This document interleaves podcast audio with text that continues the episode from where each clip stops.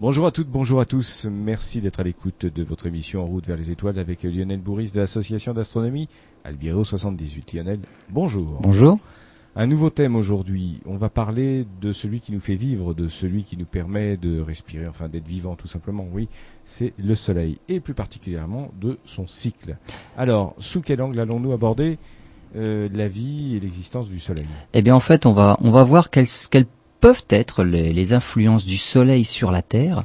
Alors, outre le fait que ce soit notre étoile, donc l'étoile la plus proche de nous, qui nous apporte la lumière, la chaleur, mais en fait, on, se rend compte que le Soleil, eh bien, n'est pas constant dans son activité, et cette inconstance peut avoir des répercussions sur Terre, même si ça paraît très peu cette différence d'activité, on, le verra tout à l'heure. Euh, certaines sur Terre, ça peut avoir des, conséquences quand même assez importantes. Ben, on va le dire franchement, on va le dire franchement. Euh, ça peut avoir une importance quant à la vitesse du réchauffement climatique. Alors, Exactement. Alors ça, le réchauffement climatique pourrait être un effet qui compenserait en fait euh, le manque d'activité actuelle du Soleil, qui nous ferait plutôt partir vers un petit âge glaciaire. Pourquoi pas Donc certains scientifiques le pensent, mais peut-être qu'on va qu'on va être sauvé par euh, par cet effet, ces réchauffements atmosphériques qui nous sauveraient, on va dire. Bon, on étudiera euh, tout ça dans quelques instants. On fait une première pause et on rentre dans le vif du sujet. Nous voici de retour pour parler euh, évidemment de cette émission euh, fort intéressante, en tout cas de son sujet, le cycle solaire 24. Alors, pourquoi cycle solaire 24, Lionel? Bah parce que il y en a eu 23 précédemment. Donc depuis depuis les observations du Soleil. Et en fait ça remonte à Galilée. Donc c'est aussi euh, donc l'année la, mondiale de l'astronomie donc l'année 2009 c'est vraiment quelque chose on pourrait dire c'est l'anniversaire global de Galilée puisque c'était le premier à avoir fait des observations. On parle de lui pour Saturne pour Jupiter, les nuits galiléennes, et puis on pourrait parler de ça aussi pour le Soleil, c'est le premier à avoir observé des taches solaires. Et donc c'est un phénomène justement qui, qui arrive dans le cycle d'activité du Soleil, et c'est un cycle qui revient eh ben, périodiquement. C'est pour ça qu'on, que c'est cyclique. Et ce cycle, eh bien, le premier à l'avoir réellement observé, c'est Galilée. Mais finalement, on se rend compte qu'on a réellement appelé ça cycle quelques, quand même quelques temps après Galilée. Euh, puisque nous sommes, ben là, on est normalement au tout début du cycle numéro 24. Très bien. Alors, d'où ça vient Alors, on, on va décrire ces... un peu. Oui, merci de ces précisions. parce que C'était très logique de dire pourquoi c'est le 24, parce qu'il y en a eu 23 avant. Euh, c'est sûr qu'on a fait avancer la science de cette façon. En tout cas, maintenant, sérieusement, vous allez quand même nous expliquer comment fonctionne le Soleil. Bah oui, puisque bah l'activité oui. est liée quand même au, au, fonctionnement du Soleil. On Où va quand même en, en dire quelques mots. Alors, il y en a pas besoin en fait. Il y en a pas besoin. Euh, le, le, soleil, tout tout se passe, donc les réactions du soleil se passent dans son cœur. Et le cœur du soleil, par rapport à la taille, alors le soleil, il faut savoir que c'est un, mi un, million et demi de kilomètres. Donc c'est gros. Hein. Un million et demi de kilomètres de diamètre. En gros, 700, 750 000 kilomètres de rayon, c'est quand même euh, un, une c'est gros comme étoile. C'est une étoile moyenne hein, par rapport à la plupart des étoiles, mais pour nous, on va dire c'est gros. La Terre, c'est 12 700 km. Soleil, un million et demi de kilomètres. Et tout se passe au cœur, et le cœur ne fait qu'un quart de cette distance-là. C'est-à-dire qu'il n'y a qu'un quart du Soleil qui sert et qui est actif dans la production d'énergie. Le reste du Soleil ne sert, on va dire, entre guillemets, à rien. Alors je m'explique, le cœur du Soleil actuellement est en train de convertir de l'hydrogène en hélium. De l'hydrogène, il y en a partout. Mais l'hydrogène, justement, des trois quarts restants, ne servira pas et ne sera jamais utilisé. Il est, il est perdu. Bah, il, il, est, il est on va dire, il est voilà, ils n'ont pas perdu, mais en tout cas, il sera pas utilisé. Il ne servira pas pour alimenter justement cette, euh, cette chaudière qu'est le Soleil et qui transforme l'hydrogène en hélium. Et donc tout se passe au cœur. Alors ça ne veut pas dire que les trois quarts ne servent à rien. En fait, leur présence, rien que par leur présence, ça apporte la masse nécessaire et ça ça appuie sur le cœur et donc ça apporte la pression nécessaire pour qu'au cœur il puisse y avoir des réactions nucléaires. Sans ce tour-là, qui ne sert a priori à rien, eh bien le cœur ne serait pas suffisamment ni chaud ni comprimé pour pouvoir enclencher les réactions nucléaires. Donc ça a son importance quand même. Hein. Bien évidemment que c'est important. Sûr. Mais en fait, cet, cet hydrogène-là, qui compose la majeure partie du Soleil, cet hydrogène-là ne servira pas à, à, produire de l'énergie. Donc l'énergie n'est produite que dans un petit cœur, un petit noyau qui fait le quart du diamètre du Soleil et qui convertit actuellement de l'hydrogène en hélium. Et dans cette conversion-là, il y a ce qu'on appelle un défaut de masse. Toutes les, tout, on va dire, une certaine masse d'atomes d'hydrogène est convertie en une certaine masse d'atomes d'hélium, et il y a un défaut de masse quand on pèse la différence entre les deux, on se rend compte qu'on a perdu 4 millions de tonnes par seconde. À chaque seconde, quand on convertit l'hydrogène en hélium, on perd 4 millions de tonnes. Mais c'est physiquement qu'on les perd. Si on pouvait les mettre sur une balance, on verrait qu'on a un déficit de 4 millions de tonnes. Et ces 4 millions de tonnes se sont intégralement transformées en énergie par la célèbre équation E égale mc carré. Donc l'énergie est égale à cette masse-là, 4 millions de tonnes, multipliée par la vitesse de la lumière au carré, et voilà d'où vient l'énergie du Soleil. C'est l'énergie thermonucléaire. On ne sait pas encore faire ça sur Terre, on aimerait bien, on espère y arriver un jour. jour. Et donc voilà, tout se passe au cœur du Soleil. Cette énergie-là, comment elle fait pour sortir du cœur? Eh bien là, il y a deux zones, et effectivement, ce sont les zones externes dont je disais tout à l'heure qu'il ne servait à rien, en tout cas pour alimenter en hydrogène. Il y a une, première grande partie où ce sont les photons qui transportent l'énergie vers les couches les plus externes du Soleil. Et donc là, on appelle ça une zone radiative. Et les photons, euh, ils sont dans une, zone tellement chaude, il faut savoir qu'au cœur du Soleil, c'est 15 millions de degrés. S'il n'y avait pas les couches externes, ce serait pas une étoile ça ne serait pas allumé. Mais grâce aux couches externes qui appuient dessus, le cœur est suffisamment chaud, 15 millions de degrés, l'énergie est produite et elle est transportée par les photons dans un premier temps dans toute une zone qui s'appelle la zone radiative. Donc ça irradie dans tous les sens. Et ces pauvres photons qui transportent l'énergie comme ça et qui parcourent à quelques centaines de milliers de kilomètres simplement pour essayer d'atteindre la surface, sont absorbés très régulièrement dans leur trajet par les électrons qui eux sont libres. Il fait tellement chaud que les électrons ne sont pas liés aux atomes. Et donc du coup les électrons eh bien, absorbent les photons. Les électrons se désexcitent en réémettant les photons, mais pas forcément dans la bonne direction, dans n'importe quelle direction. Donc les photons, en fait, ils avancent un petit peu dans un sens, ils sont absorbés, ils sont réémis dans un autre sens, ils sont réabsorbés, ils sont réémis dans un autre sens, et finalement, il faut près de 2 millions d'années aux photons pour atteindre la surface du Soleil. Parce qu'ils ne vont vraiment pas en ligne droite il n'arrête pas d'être absorbé, réémis, absorbé, réémis. Donc un photon met du temps pour arriver jusqu'à la surface. C'est-à-dire qu'en fait, il met encore plus de temps pour nous arriver, ça c'est une parenthèse. Il met, alors il met plus de temps pour sortir du Soleil que pour venir jusqu'à nous. Une fois qu'il est sorti du Soleil, dans l'espace, il n'y a plus de problème, il met plus que 8 minutes pour venir jusqu'à nous. 8 minutes. Mais pour sortir du Soleil, c'est 2 millions d'années. 2 millions d'années. Alors ça c'est la première partie, on va dire, du Soleil. Historiquement, c'est amusant de savoir que ce qui nous éclaire aujourd'hui, c'est... C'est un photon voilà, qui, a été, voilà, qui a été produit par des réactions nucléaires il y a 2, millions, d'années au centre du Soleil. Alors ce qu'il faut savoir aussi, c'est que le cœur contient suffisamment encore d'hydrogène pour que le Soleil fonctionne toujours de cette même façon-là pendant encore 5 milliards d'années. On n'est qu'à la moitié de sa vie, on va dire, on dit, on appelle ça la phase principale. La grande majorité de la vie des étoiles, eh bien, c'est transformer l'hydrogène en hélium, c'est la phase principale. Donc le Soleil est toujours là-dedans. Ensuite, bah, quand il aura épuisé sa, réserve d'hydrogène, il n'y aura plus que de l'hélium, il va falloir qu'il trouve un nouveau mécanisme de production d'énergie. Donc là, on entre dans d'autres phases et on approche finalement très très vite de la fin de vie de l'étoile. Pour l'instant, on n'en est pas là. Nos, nos, petits photons là qui, qui s'échappent donc qui, s'échappent du cœur du Soleil traversent cette zone donc radiative et il arrive un moment où on est suffisamment loin des zones euh, centrales du Soleil où la température est suffisamment basse pour que le transport d'énergie se fasse autrement d'une manière qui est plus efficace que celle de transporter des énergies par les photons. Et là, on arrive dans une zone convective, où là, ce sont des mouvements de matière, carrément, qui viennent du fond vers la, surface réelle du Soleil. Et là, il suffit de prendre comme exemple, eh ben, simplement une casserole d'eau bouillante. On chauffe la casserole par le dessous, et les mouvements de l'eau, c'est l'eau chaude du dessous qui remonte à la surface en créant des remous, et l'eau plus froide eh ben, redescend vers le fond de la casserole. Donc ça fait des tourbillons, ça fait des remous, et c'est exactement ce que l'on voit à la surface du Soleil. Quand on observe le Soleil avec des instruments et avec des filtres solaires adaptés, bien évidemment, il ne faut pas regarder le Soleil directement comme ça à l'œil nu, même avec un instrument. Donc il faut des filtres solaires adaptés.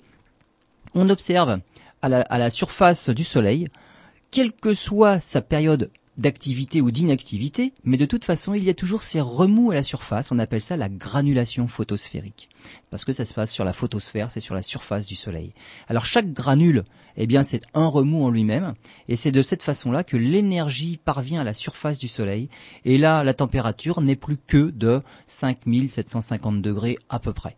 C'est déjà pas mal, c'est suffisant. Mais ça a nettement baissé, et 5750 degrés, c'est plutôt dans le jaune orangé, et c'est pour ça que notre étoile nous éclaire plutôt dans le jaune orangé. Quand on regarde les étoiles euh, la nuit, on en voit qui sont franchement plus rouges parce qu'il ne fait que 3000 degrés à la surface, et il y en a qui sont franchement plus bleus parce qu'il fait 10 000 degrés à la surface. Je parle bien de la température de surface. Au centre, là où il y a les réactions thermonucléaires, ça se compte en dizaines de millions de degrés, et non pas en simplement 5000 ou, ou 10 000 degrés. Alors, on, va faire une pause dans quelques instants, mais j'aimerais bien que quand même qu'on parle un petit peu de, toutes les manifestations du, du Soleil. Alors, la granulation photosphérique, on va dire, ça c'est l'activité normale, l'activité habituelle.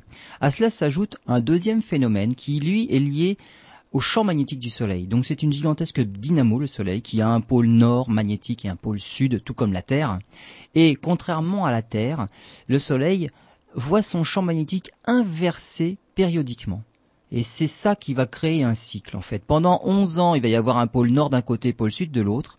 Ces pôles vont s'inverser on ne sait pas encore très bien ce qui amène les pôles du Soleil à s'inverser, mais en tout cas on le constate. Et pendant 11 ans par la suite, les pôles sont dans l'autre sens. Puis 11 ans après, les pôles sont donc... Il y a une inversion des pôles régulière, et c'est ce qui amène une autre, un autre type d'activité.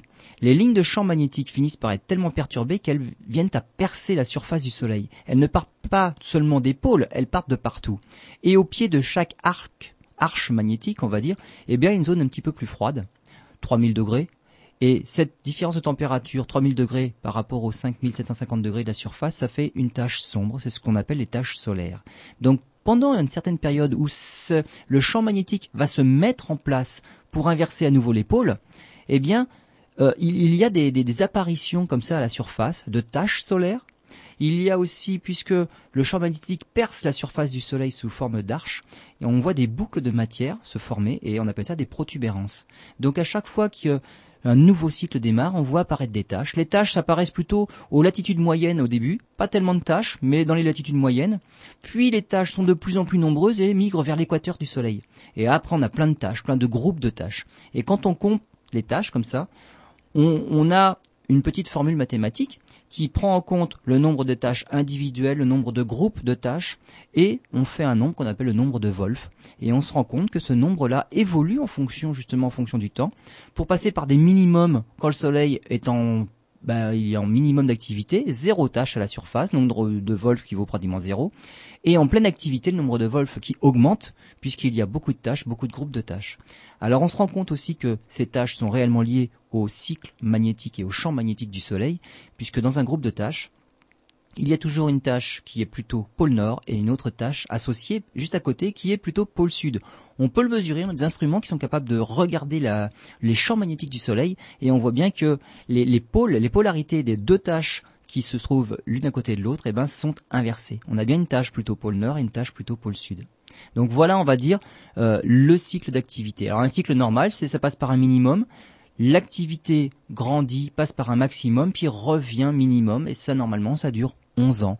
Et donc depuis Galilée, depuis l'observation des premières tâches à la surface du Soleil, eh ben on voit que effectivement il y a une courbe qui fait que monter, descendre, monter, descendre, on va dire en exagérant, comme une sinusoïde. Voilà, on imagine la sinusoïde qu'on voyait. un battement. Voilà, c'est un battement qui est relativement régulier et qui est de l'ordre de 11 ans. Alors quand je dis relativement régulier, il y a des cycles plus courts qui durent 9, qui est des cycles plus longs qui durent 14, mais c'est une moyenne et ce 11 ans, c'est une bonne moyenne. Alors, on va venir dans quelques instants à l'étude justement des variations dans ce cycle. Euh, c'est la suite logique, hein, c'est le cas de le dire. On fait une euh, pause. Voilà, vous êtes à l'écoute de En route vers les étoiles, l'émission réalisée en partenariat avec l'association d'astronomie Elbiréo 78, en la personne de Lionel Bouriski, nous parlait jusqu'alors eh bien, du cycle solaire 24. Et on, va maintenant euh, aborder des variations que l'on peut observer dans un cycle solaire. Alors quand on observe, on a parlé du cycle qui, euh, passe par des minimums et des maximums, et quand on observe eh ben, ces, intensités-là, on se rend compte que d'un cycle à un autre, l'intensité du maximum n'est pas toujours identique. C'est-à-dire qu'il y a des maximums pour lesquels on va observer beaucoup plus de tâches et la courbe va être beaucoup plus haute. Si on trace euh, le nombre de Wolf, on verra plus de tâches pendant quelques années de, l'activité maximum du Soleil. Et puis peut-être que le cycle d'après, on verra, on verra des tâches, mais on en verra un petit peu moins. Donc la courbe montera un peu moins haut. Donc on voit qu'il y a des variations dans l'intensité du maximum d'activité du Soleil. On n'atteint pas toujours la même valeur au maximum de l'intensité d'activité. Et j'avais parlé aussi de, la, variation périodique. Donc le, le 11 ans, c'est la moyenne, mais ça va de 9 à à 14 ans. Alors cette on va appeler ça une modulation en fait. Donc tous les 11 ans, on voit un maximum qui apparaît, qui est plus ou moins intense. Et ce, maximum-là, on se rend compte qu'il devient bah, pas très maximum, ou en tout cas moins maximum que d'habitude, bah, selon un autre cycle qui semblerait revenir tous les 100 ans, celui-là. C'est-à-dire que quand on trace cette courbe, euh, cette, on va dire cette sinusoïde qui monte euh, tous les 11 ans, eh bien, le maximum ne monte pas très haut au début de chaque siècle. On va dire en, moyenne, en exagérant un petit peu, euh, début 1700, début 1800, début 1900, donc eh ben, début 2000, il semblerait que le maximum ne monte pas aussi haut que d'habitude. Alors ce cycle de 100 ans là, de, 90 à 100 ans, on appelle ça le cycle de Gleisberg. Euh, on va dire, on n'en est pas encore sûr sûr pour une seule raison, c'est que puisque c'est un cycle qui dure pratiquement 100 ans, on n'en a observé que 3 ou 4. Oui, sur 4 aussi. Donc on ne peut pas généraliser un cycle qui est relativement long, on va dire, par rapport au peu de mesures qu'on en obtient. Donc il semblerait qu'il y ait quelque chose, mais on n'est pas sûr que ce soit ça. Donc, quand on aura observé euh, 1000 cycles, là peut-être qu'on pourra être un peu plus sûr au niveau statistique. on en reparlera. voilà, on en reparlera. On fera une émission d'ici. On, va essayer. cycles. On va essayer ça. Mais c'est vrai qu'au bout de 24 cycles, avec ce cycle de 100 ans là, bah, finalement on n'en a observé que 3 ou 4. Euh, c'est pas facile de pouvoir euh, émettre une généralisation. Mais il semblerait quand même que bah, c'est ça que l'on observe. Et alors, qu'est-ce qui se passe? Eh bien, entre chaque diminution, on va dire, de l'activité du cycle, il y a une activité normale. Ce qu'il y avait, par exemple, il y a quelques années, c'était normal. Et on observe que parfois, les, les maximums sont même au-dessus de la normale, puisqu'il y a des maximums qui sont en dessous de la normale. Et ceci est lié, eh ben, avec simplement la température mesurée à la surface de la Terre. Et donc il y a un, on va dire un intercycle qu'on a appelé le petit optimum médiéval qui va de Charlemagne à Saint-Louis. Pendant toute cette période-là, au Moyen Âge, les températures en moyenne sur Terre étaient supérieures à la normale d'un demi à un degré. Ce qui est beaucoup. Alors, oui, c'est beaucoup. En fait, c'est beaucoup parce que c'est une température moyenne. ce qu'il faut dire qu'il y a des régions qui ont bénéficié d'encore beaucoup plus chaud et puis d'autres un peu moins. C'est en moyenne cette augmentation de température. Et on a, on a observé ces phénomènes-là. Alors comment on le sait? Puisque là, on est parti sous Charlemagne. Sous Charlemagne, Galilée n'observait pas encore le Soleil. Par simplement, on peut aussi, il y a d'autres critères pour trouver des traces de l'activité du Soleil. Étudier les glaciers, par exemple? Alors, les glaciers. Euh, on peut étudier aussi euh, la date de début des vendanges. C'est-à-dire que l'on peut savoir si c'est une année chaude ou une année plus froide avec la date de début des vendanges. Si les vendanges commencent euh, plutôt assez tôt dans le mois d'août même, on se doute qu'il a dû faire très chaud, le raisin est déjà mûr, il faut commencer à vendanger. Plus les vendanges sont tardives, plus l'année a été pourrie en fait. Hein. Donc plus il a fait froid et, hiver rigoureux. À la limite, si l'hiver est très rigoureux, tout gèle et puis il n'y aura même pas de vendange du tout. Et donc le début de, la date des vendanges c'est un bon indicateur sur la température moyenne de l'année. Et comme cette date-là est notifiée dans beaucoup d'écrits, ça fait un indicateur quand même intéressant. Euh, un autre indicateur, ce sont, alors ça c'est plus, plus étonnant, c'est lié à l'Église. Les rogations, c'est-à-dire que les prières, euh, bon, si l'année est pas terrible, bon, on fait quelques prières. Une année franchement très très rigoureuse, là, on va faire carrément des processions. Et donc, on va dire, euh, plus la ferveur euh, religieuse est forte. C'est un indice. Ce sont des indices. Ce sont des indices qui sont assez bien corrélés avec finalement, ben, les catastrophes climatiques, qui elles sont liées à peut-être autre chose. Et nous, on se rend compte que c'est peut-être l'activité du Soleil qui déclenche tout ça sur Terre. Donc, l'observation des tâches ne commence qu'en 1610, mais on voit qu'il y a d'autres indicateurs qui nous permettent de remonter bien plus loin. Et donc, eh bien par exemple, après le petit optimum médiéval de Charlemagne à, Saint-Louis, eh bien on est tombé dans un minimum. Au niveau de l'activité du Soleil, on a carrément observé l'absence de maximum d'activité pendant les cycles de 11 ans. En gros, le cycle de 11 ans a disparu et c'est resté à zéro pendant des dizaines d'années. Et à peu près, ça correspond à toute la période de Louis XIV. Voilà, et on arrive à, savoir que ça correspond à cette période parce qu'il y a des, euh, comment dirais-je, bah, ça se traduit par une météo particulière, par des températures. Qu'on retrouve notamment dans les chroniques de l'époque. Exactement, et de toute façon Louis XIV avait, avait, un météorologue qui était chargé de relever les températures, donc de toute façon on connaît presque au dixième près, alors pas au dixième près, le thermomètre n'était pas si précis, mais au degré près, on a les relevés de température au jour le jour. Donc là, c'est vraiment facile. Et effectivement, de 1645 à 1715, on a eu des hivers terribles, on a eu des étés qui étaient franchement pas bons. Euh, par exemple, l'hiver 1709, alors tout ça, c'est aussi c'est une, c'est une moyenne. Hein. C'est une moyenne, mais c'est dû, je le rappelle à nos auditeurs, c'est dû à l'activité, à la variation de l'activité solaire. On, ça a l'air franchement lié à ça. En 1709, la température était inférieure de 3 degrés au normal. Le 7 janvier 1709, euh, jusqu'en dans le sud de la France, on a eu du moins 20 degrés dans l'hiver, le 7 janvier 1709. En avril à Paris, on a eu 19 jours à Paris à moins 10 au mois d'avril. Donc c'est pire que l'hiver qu'on vient de connaître là, alors qu'il a quand même pas fait chaud début février. Mais là, en avril, 19 jours, donc ça fait près les deux tiers du mois, à moins 10 degrés. Tous les fleuves et les lacs étaient gelés, mais sur toute l'Europe, c'est-à-dire de, Stockholm à, Capri, et puis euh, ça, ça va jusqu'à Riga, donc de Cadix à Riga, toute la, la partie ouest de l'Europe. Un âge glaciaire. Alors c'était fleuves et lacs tout gelés. Ah oui, oui, tout à fait, tout à fait. Et en fait, en France, il y a quand même eu 600 000 morts de famille. Donc c'était voilà, exactement évidemment puisque il a tout a gelé, euh, les blés ont pourri carrément, euh, les, semences n'ont pas pris, euh, tout a gelé, ça a fait une famine terrible. Alors on pense aussi qu'il y a eu une deuxième influence. Le Soleil n'était pas seul en cause. il y a eu aussi des éruptions volcaniques. Il y a eu plusieurs volcans qui ont émis d'énormes quantités de poussière, de suie dans l'atmosphère et qui ont eux-mêmes aussi abaissé l'intensité du rayonnement solaire qui est arrivé au sol. Donc ça n'a pas aidé, bien évidemment. Mais on pense quand même que le Soleil est quand même un peu responsable aussi, parce que lorsque l'on fait, on trace sur, on va dire, le même graphique, ces cycles de 11 ans du Soleil, qui disparaissent sur toute la période de Louis XIV, et on trace les températures moyennes relevées sur Terre, eh bien, quand il n'y a plus d'activité du Soleil, la température baisse. Et quand l'activité est normale, la température remonte. Quand l'activité est supérieure à la moyenne, comme au Moyen Âge, la température repasse au-dessus de la moyenne. Ça semble tellement corrélé que ça paraît pas être une coïncidence. Donc on voit bien que le Soleil a l'air, en tout cas son activité dans ce cycle de 11 ans, a l'air de jouer sur le climat qu'il fait sur Terre. Alors, le minimum, il n'a pas l'air franchement impressionnant, parce que la baisse de température par rapport à la moyenne, c'est entre un demi et un degré. C'est pas énorme. Mais comme on disait tout à l'heure, ça c'est la moyenne.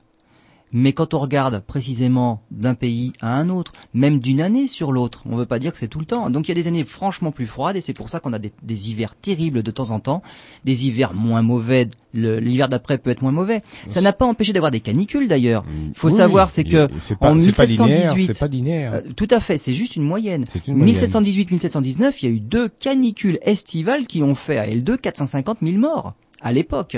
Si on ramène ça à la population actuelle, c'est comme si on disait il y avait 1 300 000 morts aujourd'hui parce que la, population était moins, moins importante à l'époque. Donc, c'est pas parce qu'on est dans un minimum, et ce minimum-là, il a été, on va dire, c'était le mini-âge glaciaire, il s'appelle le minimum de Maunder. Et donc, on est dans une période de minimum, avec en moyenne des hivers beaucoup plus rigoureux, des étés pourris, mais de temps en temps un hiver un peu moins rigoureux et puis une canicule. Ça, ça, bon, c'est, on va dire, c'est dans dans la nature des choses. C'est en moyenne, c'est franchement plus mauvais. Ce qui est, intéressant, enfin, c'est de noter que, notamment, vous parliez euh, du petit, enfin, de l'âge de Louis XIV. Hein, on est bien d'accord. C'est que ces changements, aussi minimes soient-ils, de cette moyenne des températures, euh, a des répercussions au niveau sanitaire, au niveau de la population, mais terrible, terrible, terrible. Aujourd'hui, c'est sans doute sous nos latitudes compensé, ça sera sans doute compensé, freiné par notre développement technologique, notre développement euh, de civilisation, notre système de santé. Mais ce qui veut dire que dans des pays, ça c'est une parenthèse que j'ouvre, mais il faut le dire quand même, dans des pays qui ne sont qui n'ont pas la chance d'avoir l'équipement, qui n'ont pas les moyens, qui n'ont pas les moyens, le réchauffement climatique serait catastrophique. Serait catastrophique. Ça serait un réchauffement ou une diminution de température. Enfin, quelque chose qui sort de la moyenne euh, vers le chaud ou vers le froid. C'est un cataclysme. C'est un cataclysme pour les pays qui n'ont pas les moyens de s'en protéger. Qui peut rayer des pays de la carte. Bien évidemment, bien évidemment. Et là, euh, justement, quand on parle des variations du Soleil, euh, la variation de lumière entre un minimum d'activité et un maximum, c'est 0,1%. Franchement, on se dit, c'est juste 0,1% qui vient causer tous ces dégâts-là sur Terre. Mais en fait, c'est parce que il faut regarder l'ensemble du spectre et on se rend compte qu'en ultraviolet, la, la variation, c'est pas 0,1%, c'est 100 fois plus fort. Donc la variation dans le rayonnement ultraviolet est beaucoup plus importante entre un minimum et un maximum d'activité. Et ces ultraviolets, ces ultraviolets là, ces rayons là qui atteignent la Terre, les hautes couches atmosphériques, transmettent justement ces, variations là aux basses couches et c'est ça qui va influencer, le climat sur Terre. Alors il y a eu un autre minimum par la suite euh, alors là, on, va dire autour de 1700, 100 ans plus tard. On a dit qu'il y avait un espèce de cycle qui avait l'air de, se mettre euh, à jour là. Et début 19e siècle, donc dans les années 1800, début 1800, il y a eu un deuxième minimum. On se rend compte que là encore, le Soleil a eu des ratés dans son maximum d'activité et il y a eu deux, trois cycles qui ont eu des ratés, qui ont connu un maximum ben, moins maximum que les précédents et à nouveau, on a connu des hivers terribles, on en parlera tout à l'heure, et ce minimum-là, ça s'appelle le minimum de Dalton. Et là, c'est pareil, c'est de l'ordre de 1 demi-degré sous la moyenne. Mais c'est très très très loin de ce que l'on a observé sur Terre pendant ce qu'on appelait les vraies périodes glaciaires. La dernière période glaciaire qui s'est achevée il y a 10 000 ans, qu'on appelle le Wurm, mais qui a commencé il y a 120 000 ans, de 120 000 ans à 10 000 ans, ça c'est énorme mais là les températures en moyenne étaient plus basses de 5 à 6 degrés. C'est pas un demi, c'est de 5 à 6. Et là ça fait une période glaciaire. Donc on voit que là on parle de mini-âge glaciaire, c'est pas pour rien, c'est localement sur une dizaine, une, quinzaine, une quarantaine ou une cinquantaine d'années. On connaît, là, c'est Louis XIV, c'est plutôt euh, pendant, pendant 50 ans. Dalton, on, on, va en parler du minimum de Dalton, c'est un petit peu moins, on va dire 20 à 30 ans. Mais pendant ces 20 à 30 ans-là, eh ben, on subit les conséquences du manque d'activité du soleil. Après, ça repart à la normale. Alors, ce qu'on se demande, ce qu'on pose comme question, est-ce que là, en observant le soleil aujourd'hui, on va voir pourquoi on est amené à penser cela? Est-ce qu'on repart pas vers un minimum, type minimum de Dalton, qu'on va aborder par la suite? Voilà, ben on voit ça dans quelques instants. Lionel, euh, on retrouve notre sujet qui est passionnant parce que, en fait, euh, outre l'aspect euh, étude scientifique du Soleil, il y a deux autres aspects. Il y a l'aspect historique qui nous permet, euh, si on veut vraiment aller dans le détail, de comprendre certains événements, par exemple les famines et les guerres euh, euh, sous Louis XIV. bon, bah, il y, a eu des corrélations avec ce, avec ce temps, avec ce, climat. il y a aussi bah, l'aspect réchauffement climatique et, ce qui nous attend aujourd'hui. Vous en parliez il y a quelques instants. On est en train d'étudier à partir de toute cette base de données qui, qui en fin de compte est très complète depuis très longtemps puisqu'on arrive à remonter jusqu'au Moyen Âge. Hein, alors, modo. Et on, alors on, arrive à remonter au Moyen Âge avec certains indices. Euh, les scientifiques en ont trouvé d'autres qui permettent de remonter bien plus loin encore, puisque maintenant on connaît en fait les anciennes périodes glaciaires carrément. On peut remonter à des millions d'années, parce que dans les glaces euh, est emprisonné, sont emprisonnés certains, bah, toujours certains gaz, notamment l'oxygène, et l'analyse de l'oxygène nous donne des, des mesures de la température moyenne de la Terre à l'époque où l'oxygène a été emprisonné dans les bulles euh, qui sont fait emprisonner par la glace. Et donc l'oxygène est composé de deux principaux isotopes, c'est-à-dire c'est le noyau, c'est les protons et les neutrons. Donc l'oxygène, il a un certain nombre de protons, ça c'est sa carte d'identité, mais il y a plus ou moins de neutrons avec les protons, et donc ça fait plusieurs sortes, on va dire, des cousins. Il y a l'oxygène, l'oxygène 16, ça c'est le normal. Et puis il y a l'oxygène 18 qui a deux protons, deux neutrons de plus que son cousin l'oxygène 16. Et en fait, c'est cette proportion d'oxygène 16 par rapport à l'oxygène 18 qui nous apporte directement une évaluation et une mesure de la température qui régnait sur Terre à l'époque où ces bulles d'oxygène ont été emprisonnées par la glace. Donc on peut le savoir. Et c'est comme ça que l'on sait que, eh bien, il y a depuis 120 000 ans jusqu'à 10 000 ans, il y avait une grande période glaciaire qu'on appelait le Wurm. Et dans le Quaternaire, il y a eu euh, trois autres grandes périodes glaciaires euh, précédemment. Et c'est comme ça qu'on sait que, par exemple, sous l'Antiquité romaine, euh, le climat était très chaud, relativement chaud. Voilà, tout à hein, fait. Oui, avec, des, avec des glaciers qui, qui étaient encore que sous, les Romains, on peut se fier euh, aux dates des débuts des vendanges, mmh, aussi. puisqu'ils faisaient, la, ils faisaient les vendanges. Mais quand on remonte euh, à l'époque des mammouths, les vendanges, ils, bah, ils en prenaient pas de note.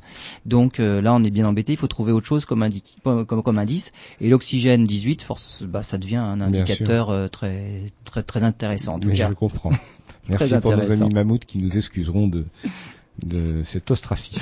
Et donc là, on en revient à notre cycle 24, puisque le 23 s'est achevé il y a quelques années. Et alors en fait, le 23 s'est achevé, on le sait, parce qu'on a observé le début du 24. Ça paraît un petit peu, oui, un, petit peu, un petit peu, évident là, tel que je le dis. Sûr. Mais en fait, je dis ça parce qu'on a observé en 2008 le premier groupe de tâches pour, la, pour lequel la polarité était inversée par rapport au cycle précédent. Et donc là, on est sûr que c'est bien commencé. En fait, on observe tout après coup.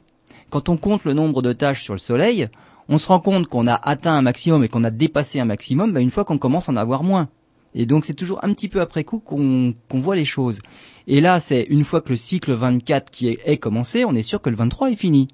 Donc tout ça paraît évident, mais, mais bon, c'est comme ça que ça marche. On en sourit, mais il faut revenir à des évidences comme ça. Non, mais c'est parce que tout n'est tout, tout n'est pas, on va dire, écrit. On peut pas dire c'est à telle date que ça va commencer. Le Soleil est une étoile dont on ne connaît pas tout du fonctionnement. Et on n'est que dans les mesures. On fait des modèles informatiques pour pouvoir prédire des choses, mais finalement il fait un peu ce qu'il veut par rapport à nos modèles. Et comme les équations ne sont pas parfaites et on ne peut pas prendre en compte tout, d'une part parce qu'on ne connaît déjà pas tout, et puis d'autre part parce qu'il faudrait des calculateurs bien plus puissants que ce qu'on a, eh bien finalement on a une estimation, mais on ne peut pas donner des dates précises. Et donc en 2008, on a vu apparaître un petit groupe de tâches avec une polarité inversée, donc les pôles nord et sud, dans l'autre sens par rapport au, au maximum précédent. Et là, on a dit, ça y est, le cycle 24 a commencé. Ces taches-là sont restées à la surface du Soleil dans deux petites taches, une toute petite tache, ridicule, mais en fait normale, on va dire, pour un début de cycle. Elles sont restées euh, visibles à la surface du Soleil quelques jours seulement, et depuis, on n'a plus rien, pas une tache. Ce qui fait qu'on a là déjà un net retard dans le déclenchement de l'activité. On sait qu'on a démarré le cycle 24, mais il n'a pas vraiment démarré puisqu'on n'a plus rien depuis des mois.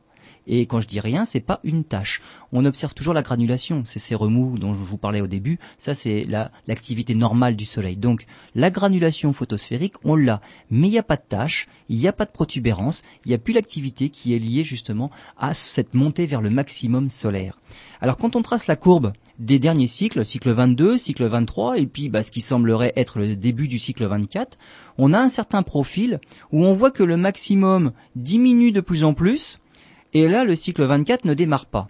Quand on recherche dans les archives des cycles qui auraient le même profil, on tombe sur une série de cycles qui sont les cycles 3, 4, 5. Alors le 3 correspondrait au cycle 22, le 4 au cycle 23, et le 5 bah, correspondrait, en tout cas dans son amorce, hein, au démarrage, le 5 correspondrait à ce qu'on attendrait du cycle 24 qui doit démarrer. Et là, on se dit donc, bah, vu la taille et vu la forme du cycle 5, on a des soucis à se faire pour le cycle 24. Plus un cycle est lent à démarrer, moins il va, moins le, maximum est élevé. C'est-à-dire que c'est un maximum qui va être bah, pas très très haut. Il y aura quand même pas trop de tâches. Pour l'instant, on en est à zéro, donc de toute façon, c'est sûr qu'il n'y en a pas trop. Mais enfin, peut-être que lorsqu'il aura décidé de démarrer, il y en aura un petit peu, mais ce ne sera pas les gros groupes de tâches comme on a observé les deux ou trois cycles précédents. Et quand on revient à mais quel était le climat du cycle 5 Puisque on a l'air d'y aller tout droit vers un cycle qui ressemble au cycle 5, eh bien on arrive en plein dans le minimum de Dalton qui est tombé au début du 19e siècle. Alors, qu'est-ce qu'il y avait au minimum de Dalton? Alors, c'était en gros de 1790 à 1830. Ça a duré une quarantaine d'années. Hein.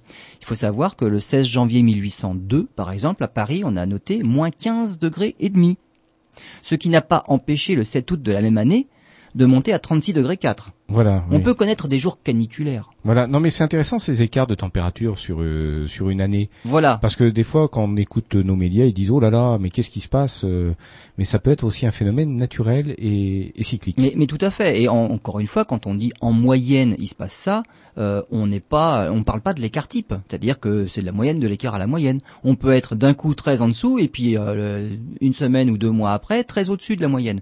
Donc on parle juste de la moyenne. Donc il faut se méfier aussi des chiffres mais globalement ça a l'air de descendre. Euh, en l'hiver 1819-1820, la Seine a été entièrement gelée du 12 au 19 janvier. Et tous les grands fleuves d'ailleurs français étaient gelés à ce moment-là. On va alors 1820-1821, rien de spécial. Il y a quand même des hivers normaux dans ces minimums-là. Mais ce que l'on ce dont on se rappelle surtout, c'est les hivers rigoureux. Donc ce qui se passe vraiment qui, qui marque. 1822-1823. Alors cette fois-là, la, Seine a gelé deux fois, du 30 décembre au 8 janvier et du 15 au 29 janvier. Donc ça fait quand même la moitié du mois de janvier. Du 1829 à 1830, donc là on arrive à la fin du cycle. Hein donc à la fin du minimum de Dalton. Mais c'est une fin, mais on sent bien que bah, quand même euh, ça, ça, résiste. Hein. Et justement, 1829-1830, c'est l'hiver le plus rigoureux du 19e siècle. En Normandie, il y a eu plus de 2 mètres de neige cet hiver-là. On imagine, on a du mal à imaginer ça, quoi. Des congères avec une couche de super à 2 mètres de neige. Là, faut déblayer. La totalité des rivières et des fleuves était gelée. La Seine l'a été du 18 décembre au 20, du 28 décembre au 26 janvier. Pendant un mois entier, on pouvait faire du patin à glace sur la Seine. Et par la suite, une deuxième fois du 5 au 10 février. Et les températures qu'on a relevées, c'est moins 10 à Marseille, ah moins 15 à Toulouse, moins 17 à Paris, moins 28 à Mulhouse des températures terribles. Ce sont les records, évidemment. Ça, c'est l'hiver le plus rigoureux du 19e siècle. Et c'est, ça faisait partie de ce minimum qu'on appelait le minimum de Dalton. Alors, c'est John Dalton hein, qui a mis ce minimum en évidence, donc ça a pris son nom naturellement. Rien à voir avec les frères Dalton, hein, bien euh, Non, John, il n'en faisait pas. Euh, S'il y a un John, peut-être. Mais euh, rien à voir avec cela, en tout cas. Euh, donc, on, on, voit que pendant, pendant ce minimum-là, eh bien, il y a eu vraiment des hivers très très très rigoureux et on a battu tous les records ça c'était le, cycle 5 et le cycle 6. Donc le minimum de Dalton, quand on regarde l'ensemble des courbes du cycle du Soleil, il y en a deux qui sont franchement plus petites que tout le reste. Cycle 5 et cycle 6, qui ont été amorcés par une baisse du 3 et du 4. Nous, on en est à peu près là aussi, et il semblerait que notre cycle 24 ressemble de plus en plus à ce cycle 5, et donc dans les prévisions, mais là encore, on ne sait pas trop où on met les pieds, mais dans les prévisions, si ça a l'air de se poursuivre, si on est bien dans un cycle de Gleisberg qui revient tous les 100 ans, on pourrait avoir des ratés sur plusieurs cycles consécutifs et on pourrait repartir sur un minimum type minimum de Dalton ah, auquel on trouvera un nouveau nom bien sûr puisque c'est pas Dalton on va pas leur donner un deuxième nom. donc on est peut-être reparti vers un nouveau cycle comme ça de d'hiver très rigoureux simplement à cause d'une baisse dans l'activité du Soleil. On attend toujours le départ et le début de la franche activité solaire. Il n'y a aucune tâche, il n'y a aucune protubérance ça, ça veut dire qu'on repart vers euh, bah, une période glaciaire. on pourrait, on pourrait, ah oui, bien sûr, le minimum de, Dalton, déjà, euh, la Seine a gelé pendant pas mal de temps. Le cycle n'a pas démarré. Peut-être qu'on repart directement vers un minimum de Maunder, où là, le cycle était resté à zéro pendant, on va dire, 80 ans. Donc on pourrait même repartir vers un, minimum type Louis XIV, qui sera encore plus minimum que le minimum de Dalton. Avec un, des étés pourris. Euh, voilà, mais, mais une fois de plus, on ne le saura que après coup finalement. Donc il faudra observer l'hiver prochain, parce que là, le minimum, enfin le cycle n'a pas démarré. On ne saura qu'on a atteint son maximum qu'une fois qu'on aura déjà commencé la décroissance du cycle. Mais on sait, pour l'instant, comme il n'a pas démarré, de toute façon, on ne sait pas jusqu'où on va monter. Pour l'instant, on est toujours à zéro. Mais si réellement il monte un petit peu, on verra qu'on aura atteint son maximum lorsqu'il y aura de moins en moins de tâches et qu'on verra qu'on est dans la partie décroissante du cycle avant d'atteindre un nouveau après. Donc on verra tout ça finalement après coup. Par contre, ce qu'on verra en direct, c'est le temps qu'il fait. Donc on verra le prochain hiver s'il est aussi rigoureux que ce qui se passait là début 19e siècle ou si on va peut-être en réchapper grâce à tout ce que l'on envoie dans l'atmosphère. Eh bien, on va en parler dans un instant parce que les conclusions que vous allez nous donner pour cette émission vont peut-être être contradictoires avec tout ce que vous venez de nous dire. Une dernière partie de cette émission consacrée au cycle solaire. Alors, jusqu'alors, euh, Lionel, vous nous parliez justement de l'éventualité plus que probable, semble-t-il, euh, de l'entrée dans un cycle, je dirais, glaciaire, un mini-âge glaciaire. Voilà. Alors on va se dire, on va chouette, sauvé. chouette. On parlait du réchauffement climatique et des effets de serre. Tout à fait. Donc on va compenser tout ça. Il n'y a pas de raison de s'en faire. Alors depuis depuis qu'on observe en fait ces cycles-là, la courbe de température à la moyenne à la surface de la Terre est bien corrélée avec cette activité du Soleil. C'est pour ça que l'on en parle et qu'on parle des deux conjointement. L'influence donc de l'activité du Soleil a bien l'air de faire quelque chose sur le climat qu'il règne sur Terre. Mais ces deux courbes-là sont totalement décorrélées depuis les dix dernières années. C'est-à-dire que la courbe d'activité du Soleil, bah, qui n'est pas spécialement extraordinaire ces derniers temps, eh bien, ne suit plus du tout la courbe de relevé de température moyenne sur Terre. Et celle-là, par contre, elle part en flèche vers le haut. Donc les deux courbes sont maintenant décorrélées. Donc tout ce que l'on a dit jusque-là, qui marchait très bien, petit optimum médiéval, mini-âge glaciaire sous Louis XIV, minimum de Dalton, que l'on regarde la courbe de relevé de température sur Terre ou que l'on regarde les cycles d'activité du Soleil, on savait dire où est-ce qu'il a fait plus chaud et quand il a fait plus froid. Ça ne semble plus être le cas maintenant parce que ces deux courbes, comme je viens de le dire, sont complètement décorrélées et la température semble continuer à vouloir monter vers le haut. Alors que le soleil, il a l'air d'avoir des ratés. Donc on va peut-être échapper à ce futur minimum de Dalton euh, comme il pourrait ressembler au précédent. On va peut-être y échapper parce que on envoie dans l'atmosphère suffisamment de gaz à effet de serre pour compenser ce manque d'activité qui nous viendrait du soleil. Ça c'est une parenthèse intéressante la dépollution euh, a fait que ça a effectivement euh, entraîné un effet de serre. Alors, euh, quest faut-il faire, docteur? Alors, la dépollution, c'est un, c'est un autre aspect en fait. L'effet de serre, c'est réellement l'émission massive de gaz particuliers qui retiennent les infrarouges. La dépollution, ça joue sur un autre facteur, c'est le rayonnement solaire qui peut arriver jusqu'au sol. Donc c'est différent, effectivement. Et ce qui fait que comme là, on essaye de franchement bien dépolluer l'atmosphère, eh bien ça va à l'encontre de ce qu'on voudrait faire, c'est que ça finit par réchauffer encore plus vite la Terre. Vu que le rayonnement solaire pénètre encore plus facilement dans l'atmosphère qui maintenant va être totalement dépolluée, eh bien du coup, le rayonnement solaire arrive encore plus intensément au sol et les gaz à effet de serre vont encore plus garder ce rayonnement qui est supplémentaire, en excès par rapport à d'habitude, et donc ça va réchauffer encore plus vite. Ça veut dire que si on polluait, si on laissait l'atmosphère polluer comme avant, ça irait moins vite vers le chaud. Mais là, non seulement ça irait, ça irait quand même parce qu'on envoie des gaz à effet de serre. Mais on va dire qu'il y a une chose, c'est envoyer des gaz à effet de serre qui déjà enclenchent le réchauffement et la dépollution de l'atmosphère qui augmente le rayonnement solaire et qui font accélérer le phénomène. Donc là, on va de plus en plus vers le chaud, tel qu'on est parti. Comment on a vu ce phénomène-là? Eh bien, des choses très simples. Par exemple, suite aux attentats du 11 septembre euh, aux États-Unis, les avions sont restés cloués au sol pendant des semaines. Simplement, avec ces quelques semaines-là d'absence de trafic aérien, on a noté une légère élévation des températures au sol, parce que le ciel était nettement plus dégagé de toutes les traînées des avions par rapport à une journée normale. Donc il suffit de pas grand chose pour que justement ce rayonnement-là soit plus important. C'est un organisme fragile, hein, la Terre. C'est quelque chose de vivant. quand, on a, quand on joue sur un paramètre, on ne sait pas trop quelle influence ça pourrait avoir, mais il semble que tout soit quand même assez sensible. Donc il faut pas jouer, en fait il faut faire attention avec les paramètres. Tout a l'air en équilibre. Il suffit qu'on joue sur quelques paramètres et on sort de l'équilibre, mais on ne sait pas jusqu'où ça peut aller. Et surtout, on ne sait pas si on pourrait récupérer l'équilibre. Voilà, et d'ici que la Terre nous fasse euh, des maladies psychosomatiques, pourquoi pas après tout hein Pourquoi pas Alors, ça c'est un autre sujet. Hein. Ça c'est un clin d'œil à une théorie euh, que vous venez d'effleurer à l'instant. Alors, on est parti vers le chaud. Comment on le voit? Eh bien simplement, on parle des glaciers, on parle du recul des glaciers. Ça aussi, c'est un indicateur du temps, du climat qu'il fait à une période donnée. Pendant un moment, on voyait justement sous Louis XIV l'avancée à nouveau des glaciers. Les glaciers de Chamonix, euh, d'Argentière recommençaient à, gagner du terrain. Sur les villages même. Les glaciers, voilà, les glaciers maintenant reculent.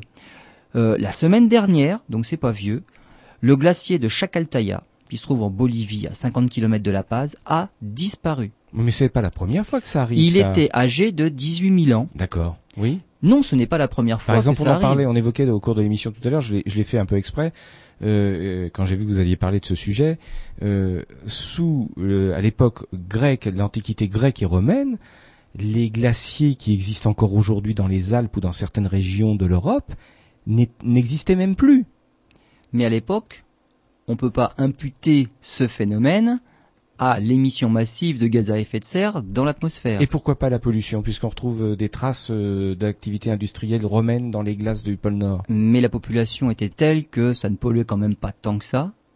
Mais maintenant, on, il semblerait justement que tout ce qu'on est en train de faire là ne vienne pas de l'activité solaire, c'est totalement décorrélé, donc il faut chercher ailleurs ce phénomène-là et justement ce qui s'y passe, et ce serait plutôt l'activité humaine qui, serait, qui aurait enclenché ce phénomène-là. Donc déjà un glacier qui a disparu, qui était observé depuis de nombreuses années, on voyait bien son déclin, et eh bien il a disparu. Donc euh, au mois de mai 2009, le glacier de Chacaltaya en Bolivie a totalement disparu. Cet hiver, il sera peut-être Donc c'est un début.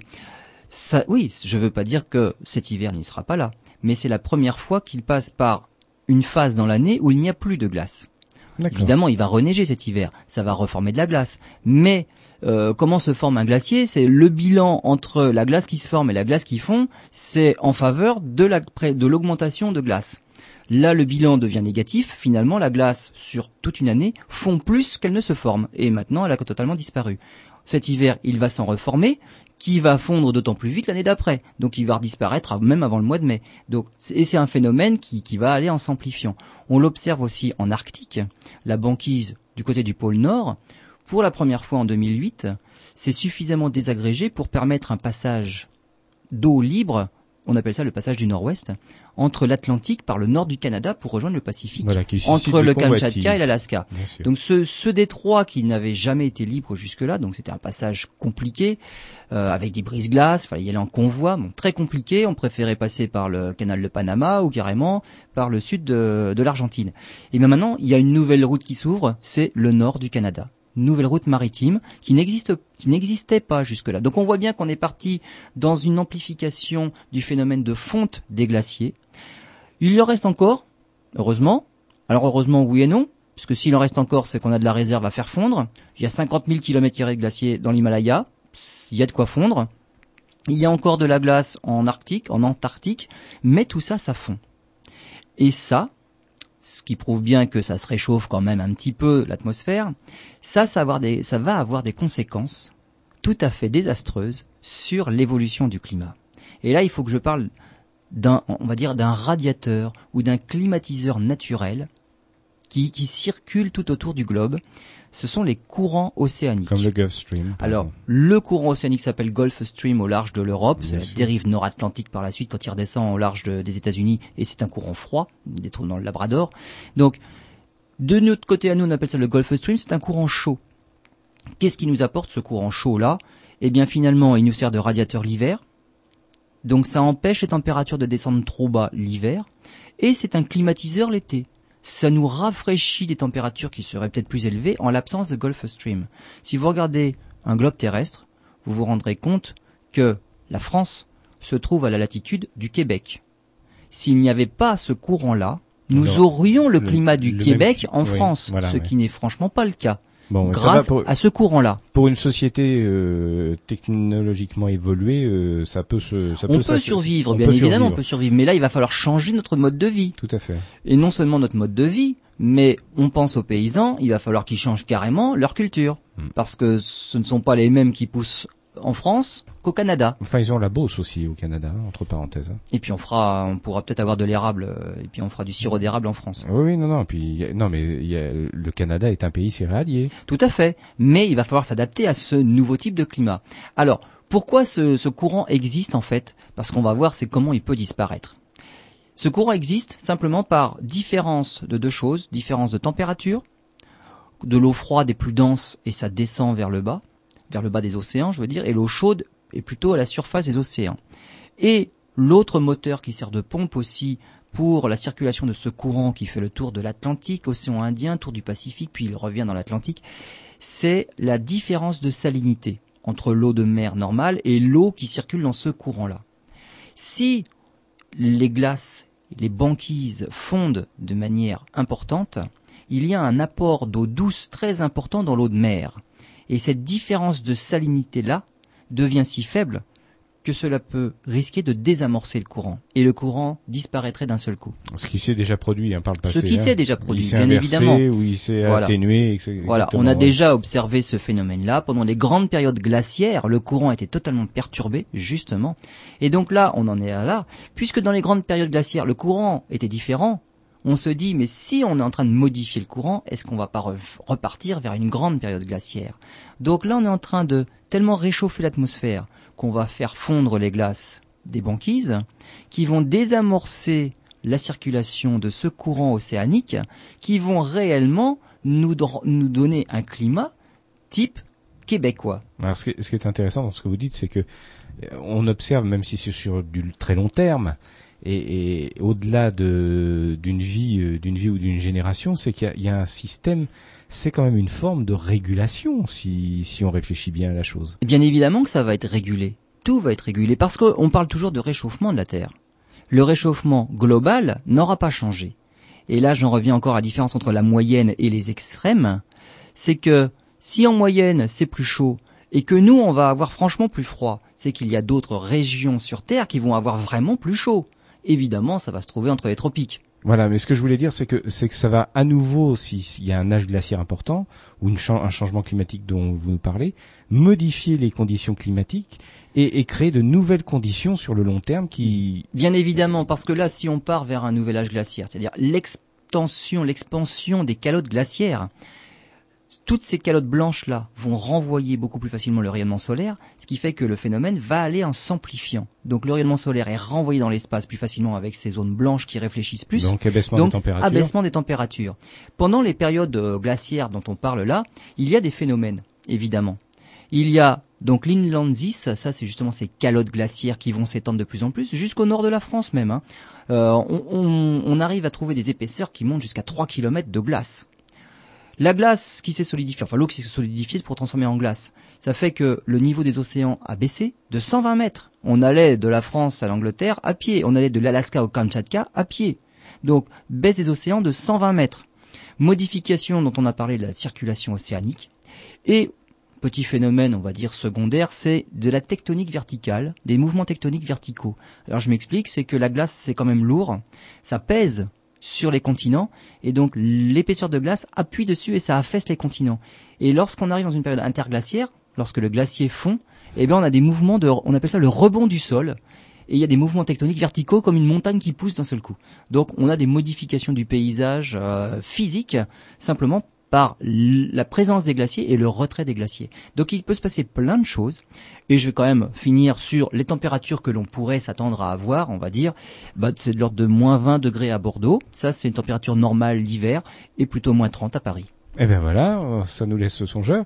Euh, Il y a beaucoup de livres hein, qui sont parus sur, oui, euh, sur ces questions. Hein. On peut notamment noter euh, l'importance et l'intérêt des, des travaux de- d'Emmanuel Leroy-Ladurie. Hein, euh, euh, qui vous ont servi en partie de, Tout de à base. fait, très, euh, très documenté. Tout à fait. Merci Lionel, on se retrouve prochainement avec un sujet qui j'espère eh bien sera plus euh, plus amusant. Au revoir.